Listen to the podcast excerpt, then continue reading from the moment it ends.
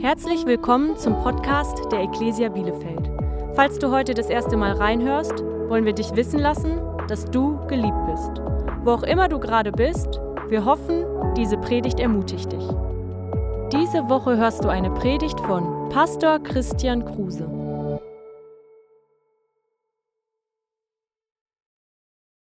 Ich bete noch und wir springen gleich rein. Jesus, wir danken dir für dein wunderbares Wort. Danken dir, dass es Kraft hat, heute Morgen unser Leben zu verändern. Wir wollen unsere Herzen weit machen, Herr, für dein Reden. Bete, Geist Gottes, geh durch die Reihen, sprich zu uns und verändere unsere Leben. Im Namen Jesu. Amen. Hey, ich finde es total wichtig, dass wir als Kirche immer wieder diese Zeit haben, wo wir uns über Beziehungen und Ehe und Sex und all diese Dinge, Single sein, unterhalten. Ähm, weil du könntest glauben, äh, Gott hätte keine Antworten auf diese Fragen. Tatsache ist ja, die Welt spricht über nichts anderes. Und da wir da quasi alle draußen sind den ganzen Tag über, ist es immer wieder so wichtig, zurückzukommen zu dem, hey, was sagt eigentlich Gott zu diesem ganzen, ähm, zu diesen ganzen Themen, die uns so miteinander beschäftigen. Wisst ihr, ich habe mal äh, eine Predigt gehalten, das ist schon einige Jahre her. Ich glaube, das war sogar meine allererste Hochzeitspredigt ähm, in, in, einem Raum, wo, wo nur nicht Christen waren. Ja, keine einzige Person war Christ und ich habe ähm, über fünf Dinge gesprochen, die, die Liebe ist. Also quasi, ich habe Punkt 1 war sowas wie Liebe ist mehr als ein Wort. Und Punkt 2 war irgendwie, Liebe ist mehr als ein Gefühl. Und Punkt 5 war dann, ähm, Liebe ist mehr als Sex. So, Stille, ja, im ganzen Raum. Und nur ganz hinten einer, ha, ja, hat er nicht gesagt. So, ja, äh, äh, der kam zu mir nach dem Gottesdienst und meinte, ich habe noch nie in meinem Leben das Wort Sex in einer Kirche gehört.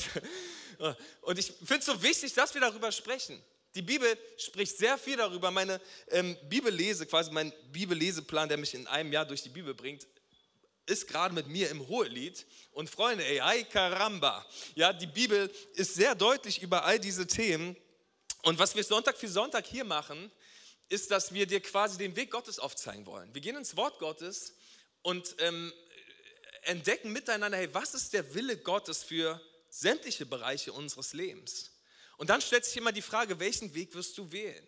Ja, wirst du den Weg der Welt wählen oder wirst du den Weg wählen, den Gott dir aufzeigt und wenn du ihm vertraust, auch Leben in dein Leben hineinbringt? Weißt du, der Teufel weiß es, der weiß, hey, die eine Sache und sein größtes Ziel für dein Leben ist, dich mit Lügen wegzubringen von dem, was Gott sich in den Bereichen deines Lebens gedacht hat. Du musst das wissen. Er liebt es, dich zu belügen die Bibel nennt ihn den Vater der Lüge, weil er weiß, wenn du wegkommst, wartet da Zerstörung und letztendlich eigentlich Tod auf dich. Und ich will dich mal mit hineinbringen in so einen Bibelvers aus Römer 1, der uns so ein bisschen einstimmt ähm, in diesen Gedanken. Schaut mal, was Paulus da sagt. Da heißt es, siehst du, das funktioniert großartig. Denn obwohl sie schon immer von Gott wussten, verweigerten sie ihm die Ehre und den Dank, dem ihnen gebührt.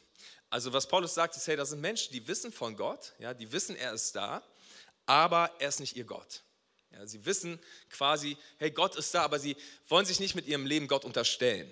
Weißt du, das ist ja wirklich eigentlich der springende Punkt, ganz kurzer Ausflug, ja. Das ist der springende Punkt vom Christsein. Die Frage ist nicht wirklich, weißt du, ob da draußen Gott ist. Ja, der Teufel weiß, dass da draußen Gott ist. Der wird nicht errettet sein. Sondern die Frage ist, wenn Gott sagt richtig und Gott sagt hierzu falsch, spielt das in deinem Leben eine Rolle? Unterstellst du dich diesem Gott? Das ist wirklich die entscheidende Frage für dein Leben. Ähm, und Paulus sagt hey, da sind eine Menge Menschen, die wissen, dass Gott da ist, aber er ist nicht ihr Gott, sondern sie sind sich selbst Gott, weil sie leben, wie sie möchten. Sie, weiter sagt er, stattdessen kreisten ihre Gedanken um Gelangloses. Und da sie so unverständlich blieben, wurde es schließlich in ihrem Herzen finster. Sie hielten sich für besonders klug. Ganz kurz, ne? Ich finde, ich mache da jetzt keine große Sache draus. Ja. Könnte ich, habe ich auch Lust, mache ich aber nicht. Ich finde, wir spiegeln uns da als Gesellschaft ganz gut gerade drin wieder in diesem Vers. Ja. Wir halten uns für besonders klug, wir, behalten, wir, wir halten uns für besonders fortschrittlich. Ja, schaut mal, wie tolerant wir sind. Und jeder darf alles und alles wird gefeiert und jeder, wie er will. Aber tatsächlich sagt er weiter, und sie waren die größten Narren. Und man merkt nicht, wie lächerlich man sich an einem gewissen Punkt eigentlich macht mit der Art und Weise, wie man so lebt. Deshalb hat Gott sie all ihren Trieben und schmutzigen Leidenschaften überlassen, sodass sie sogar ihren eigenen Körper entwürdigten. Mit anderen Worten, es wurde übel, ja, um ihren Leben, es gab kein Halten mehr. Sie haben die Wahrheit über Gott verdreht und ihrer eigenen Lüge geglaubt. So, und darüber möchte ich heute mit dir sprechen. Weißt du, weil da draußen sind verschiedene Versionen, wie man Dinge machen kann. Es ist einmal der, die, die Version des Teufels, die Lüge des Teufels und, und, und der Weg dieser Welt oder halt Gottes Weg. Und die Frage ist, wem wirst du glauben? Ja? Weißt du, der Teufel hat keine Macht über dein Leben. Sag mal Halleluja. Alles, was er tun kann, ist dich mit Lügen zu füttern. Er sieht diesen Gedanken, er sieht diese Lüge, er sieht diese Sache in dein Herz und er weiß ganz genau, hey, wenn du nur seiner Lüge glaubst, wenn er dich nur lang genug belügt und du irgendwann dazu Ja sagst, dann fällst du in die Sünde. So, und diese Sünde bringt in dir Scham hervor. Und diese Scham macht, dass du dich von Gott trennst. Macht, dass du keine ehrlichen und offenen Beziehungen leben kannst. Bringt so viel Zerstörung in dein Leben hinein. Und ich will dir das heute Morgen zeigen, wie der Teufel dich belügt. Und ich finde, die allererste Geschichte, die der Teufel ähm, quasi, wo wir lesen, wie der Teufel den Menschen belogen hat, ist eine großartige Geschichte, weil ich glaube, dass er heute noch dieselben Lügen spinnt in unser Leben hinein. Und deshalb schauen wir uns das mal mit, miteinander an aus 1. Mose 3, die ersten sieben Verse. Das ist die Geschichte, wo Adam und Eva im Garten Ehen sind und der Teufel taucht auf. Ganz kurz für dich, ja. Das Wort Ehen bedeutet übersetzt Vergnügen.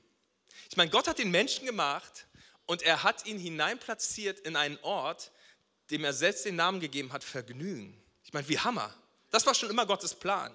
Weißt du, Gottes Plan war, dass dein Leben Vergnügen ist. Dass deine Beziehungen Vergnügen sind. Ja, dass, dass alles, was du tust, einfach dir Freude bereitet. Aber in dem Moment, als sie dem Teufel geglaubt haben mit seinen Lügen, mussten sie Vergnügen verlassen. Und das ist quasi, wo der Spaß aufhört. Ja, das ist quasi, wie Tod und Zerstörung in ihr Leben kam. Und ich will dir das mal zeigen, weil ich glaube, der Teufel belügt uns auf die gleiche Art und Weise. Und wir dürfen heute dazu Nein sagen und Gottes wunderbaren Weg wählen. Wenn du dazu bereit bist, sag mal Amen. Komm, wir springen rein. 1. Mose 3, Vers 1. Da heißt es, die Schlange war listiger als alle anderen Tiere, die Gott der Herr gemacht hatte.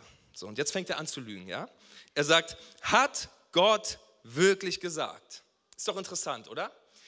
Die allererste Lüge oder das allererste, was der Teufel versucht im Leben des Menschen, ist Zweifel am Wort Gottes zu sehen. Ne? Glaubst du wirklich, dass Gott das so gemeint hat? Glaubst du wirklich, dass die Bibel wahr ist? Hat Gott das wirklich so gesagt? Ne? Hat Gott wirklich gesagt, dass ihr von keinem Baum die Früchte essen dürft? fragt sie die Frau. Natürlich dürfen wir. Ja, wir sind hier in Ehen, das ist ein Hammer. Das Budes Hammer hier, ja, antwortete die Frau. Nur von dem Baum in der Mitte des Gartens nicht. Gott hat gesagt, esst nicht von seinen Früchten. Ja, berührt sie nicht mal, sonst müsst ihr sterben. Unsinn. Ihr werdet nicht sterben. Nächste Lüge, widersprach die Schlange. Aber Gott weiß, wenn ihr davon esst, werden eure Augen geöffnet. Ihr werdet sein wie Gott. Wieder die nächste Lüge. Mit anderen Worten, hey, Gott hält euch etwas vor. Ja, er will nicht, dass es euch gut geht. Die Frau schaute den Baum an. Er sah schön aus. Ja, das ist mit der Sünde ja nun mal so, können wir nicht verleugnen. Ja? Es wäre bestimmt gut, von ihm zu essen, dachte sie. Seine Früchte wirken verlockend. Und klug würde sie davon werden. Sie pflückte eine Frucht und biss hinein. Dann reichte sie die Frucht ihrem Mann, der bei ihr stand, und auch er aß davon. Plötzlich gingen beiden die Augen auf und ihnen wurde bewusst, dass sie nackt waren. Also sie waren schon immer nackt aber diesmal schämten sie sich dafür. Hastig flochten sie Feigenblätter zusammen und machten sich daraus einen Lennenschurz. Guck mal, sie schämen sich, ja, und die Scham bewirkt, dass sie sich verstecken. Und das ist, was der Teufel in deinem Leben will. Das ist sein ultimatives Ziel, dass du vor Gott wegrennst. Er belügt dich, belügt dich, belügt dich, belügt dich, damit du die Lüge glaubst, du greifst zu, du sündigst, du schämst dich und du versteckst dich vor Gott. Das ist, da, das ist seine Absicht für dein Leben. Und ich liebe es, wie da, diese Geschichte weitergeht. Wir lesen das nicht jetzt miteinander. Aber Adam und Eva verstecken sich im Garten Ehen ähm, und, und haben so eine Furcht davor, Gott zu begegnen. Aber Gott läuft durch den Garten und ruft, Adam, ja Mensch, wo bist du? Gott ist nicht sauer, Gott kehrt ihm nicht den Rücken, sondern er streckt sich in Liebe aus und sagt, hey, komm aus deinem Versteck raus. Ich will dich. Das ist das Schönste, ich erzähle dir danach hervon. Das ist das Schönste, was du erfahren kannst, ist, wenn du aus deiner Scham herauskommst zu deinem Gott, der dich so unendlich liebt. Ich habe einen Witz für euch. Ich muss immer, immer an dieser Stelle an, an diesen Witz denken, der einfach richtig lustig ist. Sollte ich vielleicht vorher, viele finden meine Witze immer nicht so lustig, aber wir werden sehen. Pass auf, da war dieser Pastor, der eine Frau aus seiner Kirche besuchen wollte. Und als er an die Tür geklopft hat und keiner aufmachte, dachte er, es wäre nett, die Frau wissen zu lassen, dass er da war. Also steckte er seine Visitenkarte in den Briefkasten und schrieb auf die Rückseite Offenbarung 3, Vers 20. Die Frau zu Hause macht ihre Bibel auf, liest nach. Siehe, ich stehe vor der Tür und klopfe an. Wenn jemand mich hört und die Tür öffnet, werde ich eintreten und wir werden miteinander essen. Er dachte sich, ja, das ist witzig, das so zu machen. Jedenfalls am nächsten Sonntag fand er seine Visitenkarte im Kollektenbeutel wieder. Und die Frau hatte einen anderen Bibelvers drunter geschrieben, nämlich 1. Mose 3, Vers 10. Der Pastor holt schnell seine Bibel raus, um zu schauen, was da steht. Und da stand folgendes. Als ich deine Schritte im Garten hörte, habe ich mich versteckt. Ich hatte Angst, weil ich nackt war. okay, pass auf. Das ist das Ziel des Teufels dass du quasi sündigst, dich schämst und Distanz zu Gott entsteht. Und Distanz in deinen Beziehungen entsteht. Und deshalb wollen wir uns heute miteinander fünf Lügen anschauen, die wir in unserem Text finden, mit denen der Teufel uns belügen möchte. In der Hoffnung, dass wir von Gott getrennt werden. Okay, die allererste Lüge ist diese hier. Er sagt, Gottes Wort ist nicht vollkommen wahr. Das ist eine Lüge des Teufels.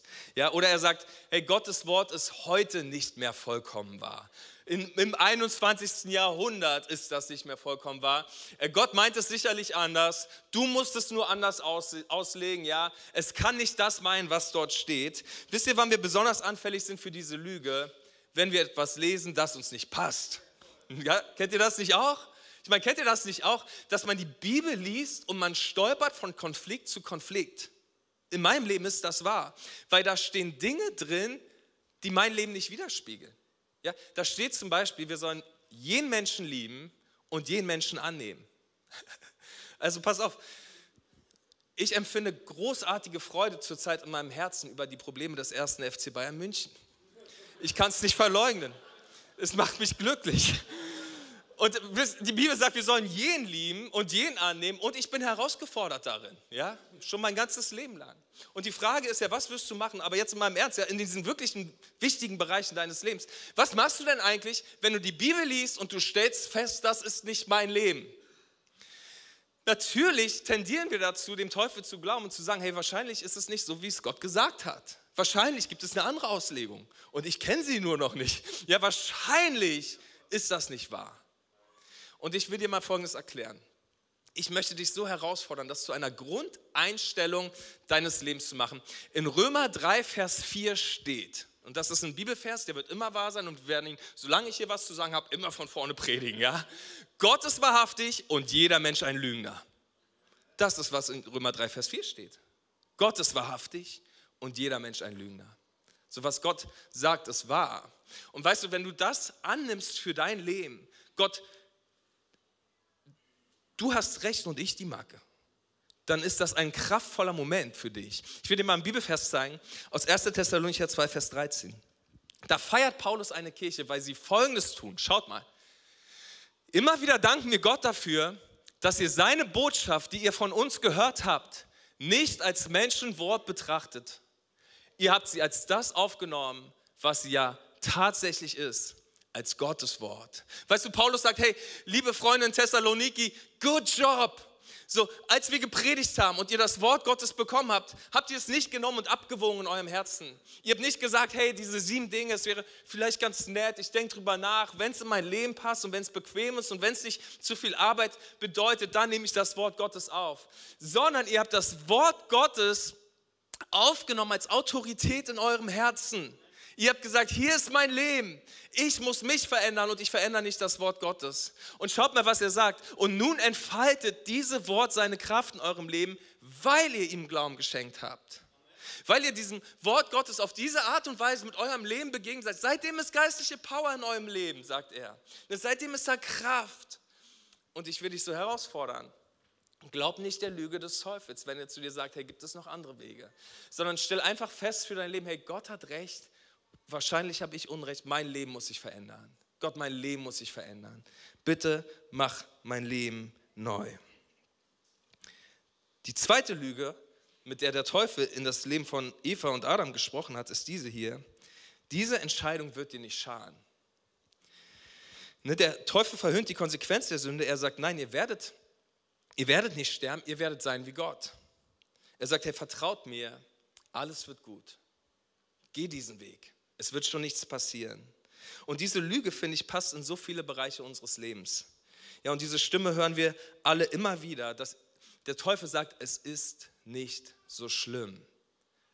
Es wird keine Konsequenzen haben. Keiner wird es mitbekommen. Ja, also tue ich das, also gehe ich dorthin, also rauche ich das, also trinke ich das, also fasse ich das an, also klicke ich darauf, weil ich irgendwie schon diese Lüge glaube, hey, irgendwie wird es nicht so schlimm sein und schließlich tut es doch niemandem weh. Guck mal, in Sprüche 14, Vers 12 heißt es. Mancher Mensch hält seinen Weg für den richtigen, aber am Ende führt er ihn in den Tod. Weißt du, du denkst, dieser Weg ist richtig. Du denkst, diese Sache ist schon nicht so schlimm. Und in dem Moment sieht auch alles danach aus, als wäre es völlig in Ordnung. Aber Gott kommt vom Ende her. Ne, du denkst wirklich nur, dass alles gut ist. Aber Gott sieht das Ende und er sagt, hey, am Ende ist der Tod in deinem Leben. Weißt du, der Weg des Teufels sieht immer so verführerisch aus. Das ist genau ja, weißt du, er wirbt nicht damit, hey, komm und ich werde dich fertig machen sondern er wirbt damit, dass er sagt, hey, dieser Weg ist schön und diese Frucht, sie sieht doch gut aus und eigentlich willst du sie doch. Ja, er, er verlockt dich mit der positiven Seite, ohne dir zu, dir zu sagen, dass am Ende dieses Weges, am Ende dieser Sünde, der Tod auf dich wartet. Und deshalb musst du wissen, der Teufel belügt dich. Von daher, wenn die Welt uns sagt, hey, leb doch so in Sachen Beziehungen und leb so in Sachen Sex und leb, wie du dich fühlst, dann könnte man das erstmal für den richtigen Weg halten. Ja, weil es macht doch Spaß. Ihr seid zwei Erwachsene, ihr habt Gefühle, ihr liebt einander. So, ihr habt irgendwie schließlich vor zu heiraten.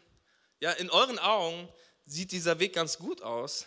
Aber ich glaube, wenn Gott sagt, hey, Sex gehört in die Ehe, dann hat er sich dabei schon was gedacht. Dann ist das ein Gott, der vom Ende her denkt. Der, wisst ihr, er hat Adam und Eva gemacht und dann hat er Sex gemacht und dann hat er ihnen den Rahmen gegeben für Sex, nämlich ein Mann, eine Frau in der Ehe. Weißt du überhaupt, dass Gott Sex gemacht hat? Ne, wir vergessen das ja manchmal so. Ne, Gott hat sich das übrigens ausgedacht. Es war nicht, dass irgendwie Adam und Eva da miteinander rumgeturnt sind und er gesagt, was macht ihr da runter voneinander? Sondern er hat sich das überlegt. Ja, er, er, hat sich das überlegt und er hat sich das, er hat den Mensch gemacht, er hat sich das überlegt und dann hat er ihnen einen Rahmen gegeben. Er hat es erfunden. Deshalb, hey, vertraue dem Erfinder.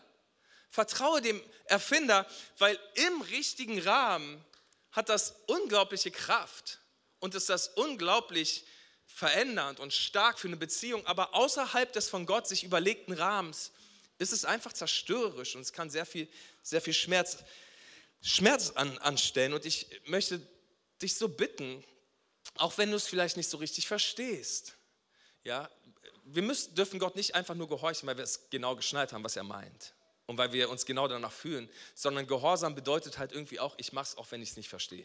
Und ich mache es auch, wenn ich es eigentlich gar nicht so richtig gut finde und wenn der andere Weg schöner wäre.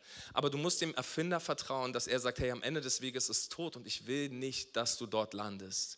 Ich will nicht, dass dein Leben voller Scham ist, weil du immer wieder kommst und du weißt eigentlich, es steht im Wort Gottes und es geht dir so schlecht und es trennt dich am Ende von Gott, von dem einen, der dir Leben gibt. Von daher, der Teufel sagt zu dir, diese Entscheidung wird dir nicht schaden. Hör nicht auf ihn. Egal welcher Bereich deines Lebens, hör nicht auf ihn. Okay, das dritte, was der Teufel sagt, ist, Gott hat nicht dein Bestes im Sinn. Und die Lüge ist richtig groß. Ja, er sagt, hey, ihr werdet sein wie Gott. Und das will er nicht, weil er, weil er nicht gut ist. Ja, Gott hat nicht das Beste für dich im Sinn. Und wir haben das Gefühl, Gott hält uns etwas vor. Und wir haben das Gefühl, er liebt uns nicht, weil wenn er mich lieben würde, dann würde er mir das ja gestatten. Ne? Ist das nicht manchmal so? Ne? Wir, wir, manchmal glaube ich, dass einige Menschen haben das Gefühl, sie würden andere Menschen mehr lieben als Gott, weil sie Menschen ja so annehmen, wie sie sind.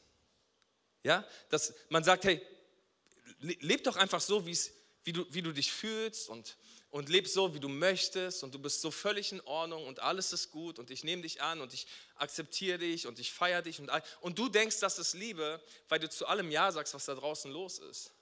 Aber tatsächlich glaube ich folgendes, schaut mal, ähm, das Liebevollste, das Gott tut, ist uns aus unserer Sünde herauszurufen. Das ist ähm, die Tat eines liebenden Gottes, dass er sagt, hey, ich liebe dich mit dem Ende im Sinn. Und wenn das bedeutet, dass ich dich heute einschränken muss, damit du mehr Leben hast und damit du Fülle hast in deiner Ehe und in deinen Beziehungen, dann mache ich das, ähm, weil am Ende der Lüge des Teufels wartet immer dein Tod. Und du musst darauf vertrauen, wann immer Gott Nein sagt, ist es ein Nein eines vollkommen guten Gottes, der dich unendlich doll liebt. Und dem darfst du vertrauen. Schaut mal, im Psalm 16, Vers 11 heißt es, du führst mich den Weg zum Leben. Guck mal, der, der Vers ist so kraftvoll, weil hier heißt es, da ist Lehm, ja? Aber damit du da hinkommst, musst du geführt werden.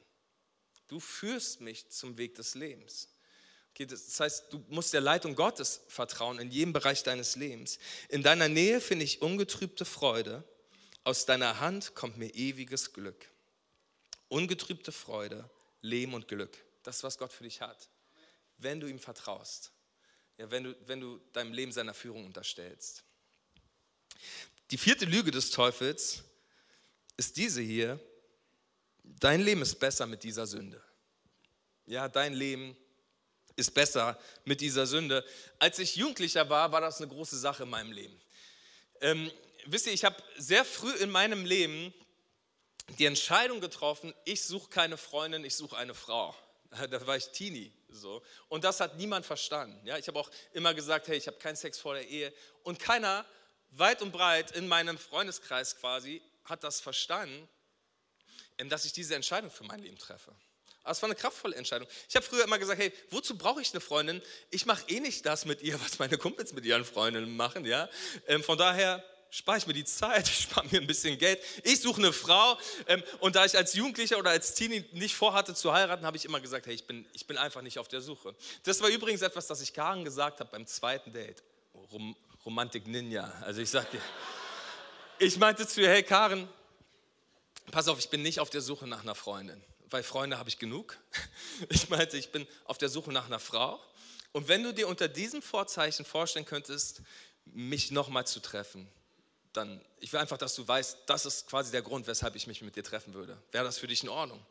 Und sie meinte, na klar ist das für mich in Ordnung. Ich bin total auf deiner Seite. So war das nicht, ne? Pass auf. Und die Welt würde immer sagen, und sie hat es auch zu mir gesagt, hey Krille, schön blöd, hast Dinge verpasst. Ja, du hast Dinge in deinem Leben verpasst. Und gleichzeitig schaue ich in die Beziehung der Menschen, die ähm, das auch schon damals zu mir gesagt haben. Und ich denke mir, okay, ich glaube, ich habe nicht das Gefühl, als hätte ich etwas verpasst. Ich bereue nichts. Freunde, wisst ihr, dass da unzählige Dinge sind in meinem Leben, die nicht stattfinden? Da sind keine Gedanken an früher, da sind keine Erinnerungen, da sind ähm, keine verflossene Liebschaften, da ist da, da, da ist keine lange Geschichte in meinem Leben, da sind keine Vergleiche, Verletzungen, da ist ganz wenig sonstiges schwere Gepäck, das ich erlebt habe in meinem Leben. So, und ich schaue so in mein Leben und ich schaue auf unsere Ehe und es ist tatsächlich etwas, das ich jedem Einzelnen wünsche. Ich wünsche dir das, was ich erlebe. Und du musst das wissen, gerade wenn du jung bist hier. Ihr jungen Leute in unserer Kirche, du musst immer wissen, dein Nein heute ist nicht nur ein Ja, äh, ein Nein in diesem, in diesem Moment, sondern es ist ein Ja zu etwas, das du später ganz wunderbar erleben wirst. Du wirst die Früchte dieses Neins heute ernten in deiner Ehe. Und es ist großartig. Du solltest ähm, da eine Entscheidung treffen, dass du sagst, hey, ich lebe so, wie Gott es möchte in meinem Leben. In 1. Korinther 6 lesen wir, wisst ihr nicht, dass euer Leib ein Tempel des Heiligen Geistes ist, der in euch wohnt? Gott hat euch seinen Geist gegeben und ihr gehört nicht mehr euch selbst. Lebt deshalb so, dass ihr mit eurem Körper Gott Ehre bereitet. Okay, wir brauchen das. Wir brauchen das, dass wir sagen, Gott, hey, in jedem einzelnen Bereich meines Lebens, mit meinem Körper, ich will zu deiner Ehre leben. Ich bin dafür gemacht, Gott zu verherrlichen mit meinem Leben. Und ich treffe diese Entscheidung für mein Leben auf Grundlage dessen, was Gott von mir will, nicht auf Grundlage von dem, was ich fühle und was ich meine, was richtig ist. Okay, Gott, ich will dich ehren mit meinem Leben. Und dann kommt die fünfte Lüge, die der Teufel uns entgegenwirft. Er sagt, es ist zu spät, lauf weg und versteck dich. Es ist zu spät, lauf weg und versteck dich. Der Teufel gebraucht die Sünde, um Scham in dir zu erzeugen, damit du dich versteckst und getrennt von Gott bist. Ähm, und genau dort will er dich immer haben. Und einige von euch, du spürst diese Scham. Du spürst das in deinem Leben, jetzt gerade in diesem Moment. Du wunderst dich die ganze Zeit, dass du nicht in Feuer aufgehst, weil du in der Kirche bist. Ja? Du schaust auf dein Leben und auf all die Dinge, die du so gemacht hast und du fragst dich die ganze Zeit, hey, wie kann ich mit Gott zusammen sein? Aber du darfst nicht vergessen, wie diese Geschichte im Garten ihnen weiterging. Sie haben sich versteckt, aber Gott ist gekommen und hat sich ausgestreckt. Das ist das Wunderbarste, was du empfinden darfst. Gott zeigt nicht mit dem Finger auf dich. Gott schüttet nicht den Kopf. Er hat keine verschränkten Arme. Schau mal, im Psalm 34, Vers 5 heißt es, da ich den Herrn suchte, antwortete er mir und er rettete mich aus all meiner Furcht. Die auf ihn sehen, werden strahlen vor Freude und ihr Angesicht soll nicht schamrot werden. Weißt du, was dieser Text sagt? Gott hält dir diese Sachen nicht vor. Das wird nicht passieren, dass du vor Gott stehst und du bist knallrot und schämst dich für all die Dinge in deinem Leben.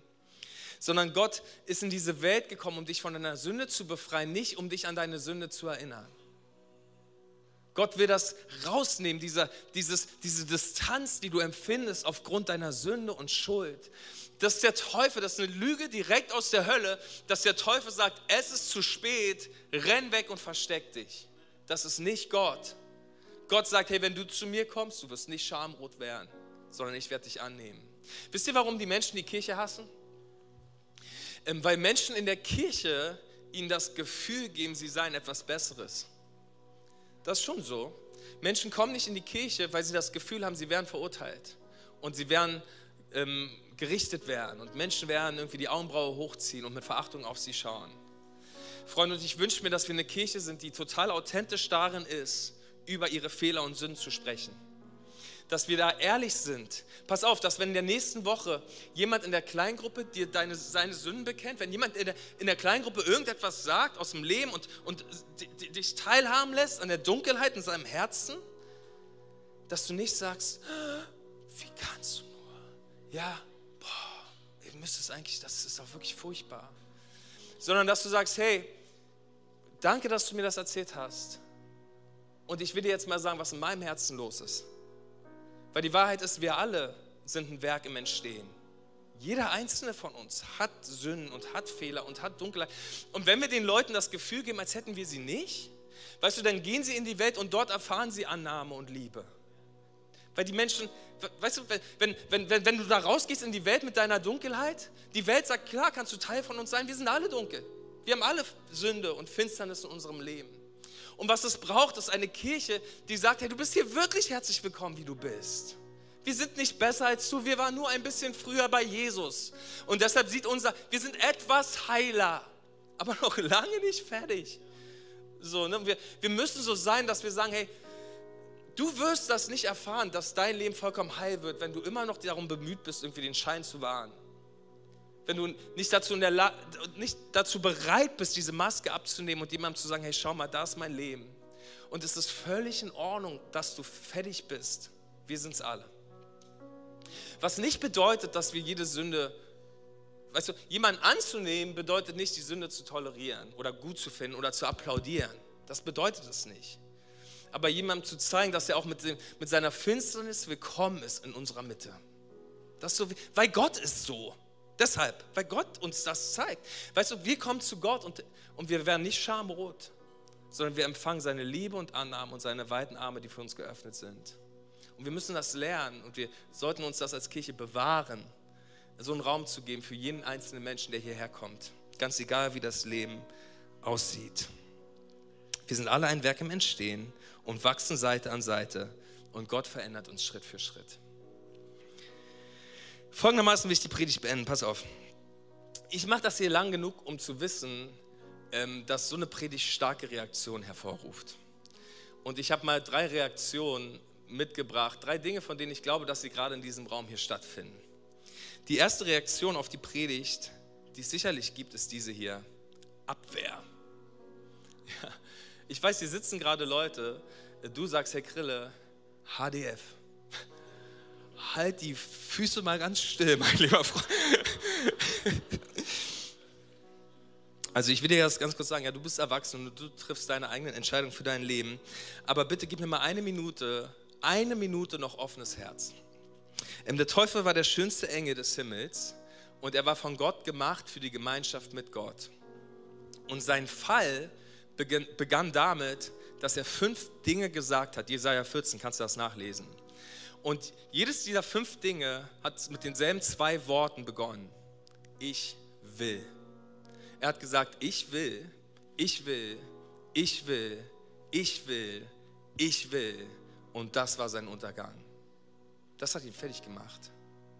Weißt du, ähm, und das ist der Geist des Teufels, der Zerstörung in dein Leben hervorbringt, wenn du meinst, dass die höchste Priorität deines Lebens ist, dass geschieht, was du willst. Es wird dich kaputt machen. Es wird, es wird Zerstörung in dein Leben bringen. Und du wirst es erleben. Es tut mir sehr leid, dir das sagen zu müssen, aber du wirst es erfahren, dass du am Boden landest wie der Teufel. Und erinnere dich, wir sind hier. Wir warten hier auf dich. Wir waren alle an diesem Punkt. Ja? Schaut mal, was Jesus gebetet hat. Er ist in der Nacht im, im Garten Gethsemane und wir lesen, dass er das hier sagt. Er sagt, nicht mein Wille soll geschehen, sondern deiner. Wisst ihr, da war etwas, das Gott von ihm wollte, das er nicht mochte. Im Zentrum des Evangeliums steht, dass Gott etwas von Jesus wollte und Jesus wollte es nicht tun. Ist doch krass, oder? Aber Jesus hat nicht gesagt, hey, ich will es nicht, sondern er hat die ganze Nacht gebraucht und er hat gebetet und es lief, lief Blut seine Stirn runter. Und, und es hat eine Weile gebraucht, aber er kam an diesen Punkt, dass er gesagt hat, ich kann beten, nicht mein Wille geschehe, sondern dein Wille geschehe. Es ist nicht so wichtig, was ich will in diesem Moment. Es ist einfach wichtig, was du willst. Und ich will dich so bitten, dass du um dieses Gebet ringst in deinem Leben. Dass du sagst, Gott, ich stelle meinen Willen hinten an. Ich glaube, es ist heilsam und gut und es bringt mich zum Leben, wenn ich deinen Weg gehe. Von daher will ich dir die Frage stellen, gibt es da Dinge in deinem Leben, die du tun musst, von denen du weißt, Gott will, dass du sie tust und du tust sie nicht? Oder gibt es Dinge, von denen du weißt, du tust sie nicht und Gott will, dass du sie tust? Und wärst du bereit, dich heute Gott neu zu unterstellen zu sagen, Gott, ich gebe dir die Herrschaft, du bist wirklich der Gott meines gesamten Lebens. Ich schenke dir heute mein ganzes Leben. Ich vertraue deiner guten Hand, meinem wunderbaren Schöpfer und glaube, du bringst mich zum Leben. Ich lade dich ein, ja, dieses Gebet zu beten. Das Zweite, was wir sehen, was, was so eine Reaktion sein könnte in unserem Herzen, sind Schuldgefühle. Ja, du sagst, Grille, ich gebe dir recht in allem, was du heute gesagt hast. Ich habe aber der Lüge des Teufels geglaubt.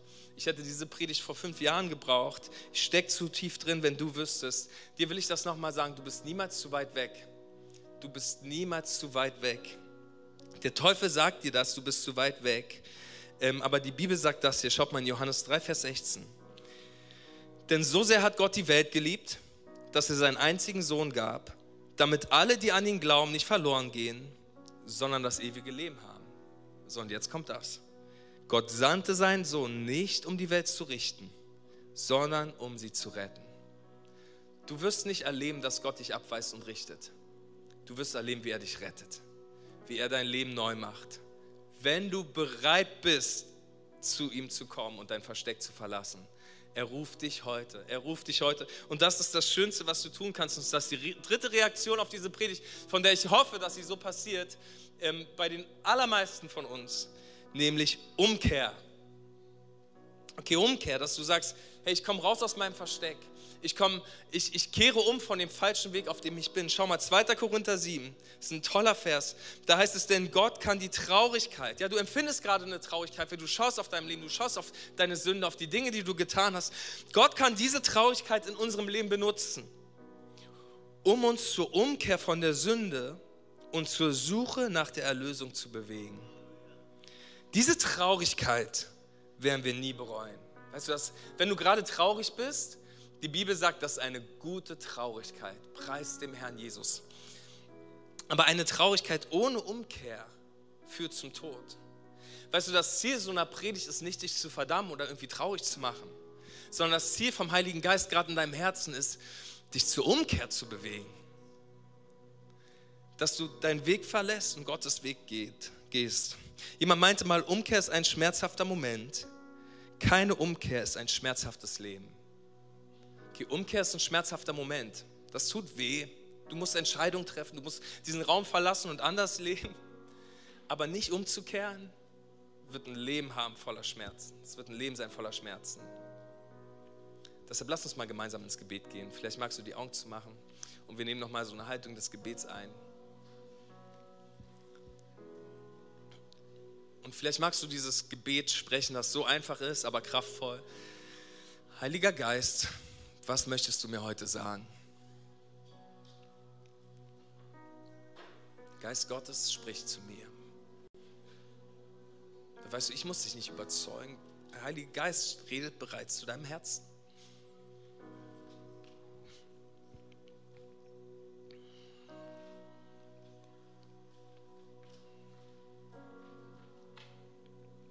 Und ich will dich so herausfordern, nun eine Entscheidung zu treffen. Dass du dich dazu entscheidest, die Vergebung von Jesus Christus anzunehmen, die er dir so übermäßig zukommen lassen möchte und wird. Und umzukehren, um anders zu leben dass du sagst, Jesus, ich empfange deine Vergebung, ich empfange diesen Mantel der Gerechtigkeit, den der Vater seinem Sohn umgehangen hat, als er beim verlorenen Sohn nach Hause ging. Ich empfange, das ist einfach ein Geschenk. Du musst dafür nichts tun, du kannst es jetzt einfach empfangen, kannst einfach sagen, Jesus Christus, ich empfange deine Vergebung. Danke, Jesus, dass du mich nun heilig machst und gerecht machst und frei machst. Und nun möchte ich neu leben. Gib mir dafür die Kraft. Und du kannst das durch Christus, der dich mächtig macht. Du kannst das alles. Gott will dir helfen. Vielleicht bist du heute hier und du bist noch nie in deinem Leben aus diesem Versteck rausgekommen. Du kannst dich damit identifizieren, dass die Schuld dich von Gott trennen. Du weißt das. Du weißt, Gott ist da. Und ich glaube, Gott ruft dich heute raus aus deinem Versteck in seine Gemeinschaft. Er ruft dir heute zu, hey Mensch, wo bist du? Gott sucht dich schon so lange. Und der einzige Grund, warum du heute hier bist, ist, weil Gott sich nach dir ausstreckt. Und du darfst das einfach empfangen, dass er in dein Leben kommt und dein Leben neu macht. Und wenn du das heute möchtest, lade ich dich ein, mit mir zu beten. Nimm einfach mein Gebet, das ich jetzt bete, ist sehr einfach und mach es so zu einem Gebet deines Herzens, zu einem ersten Schritt auf Gott zu. Sag, Herr Jesus Christus, danke für deine unfassbare Gnade. Danke, dass du mein Leben neu machen möchtest. Hier bin ich. Ich möchte mit dir leben. Heute komme ich raus aus meinem Versteck und unterstelle dir mein Leben. Sei du mein Gott. Fülle mein Herz mit deinem Geist und verändere mich. Mach mich durch deine Kraft vollkommen neu.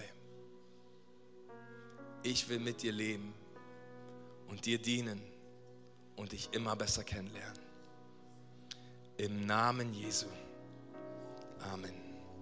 Komm, wir geben den Leuten einen großartigen Applaus, die das gerade gebetet haben. Hammermäßige Entscheidung, die du für dein Leben getroffen hast. Danke, dass du dabei warst. Mehr Informationen über die Ecclesia Bielefeld findest du auf bielefeld.church.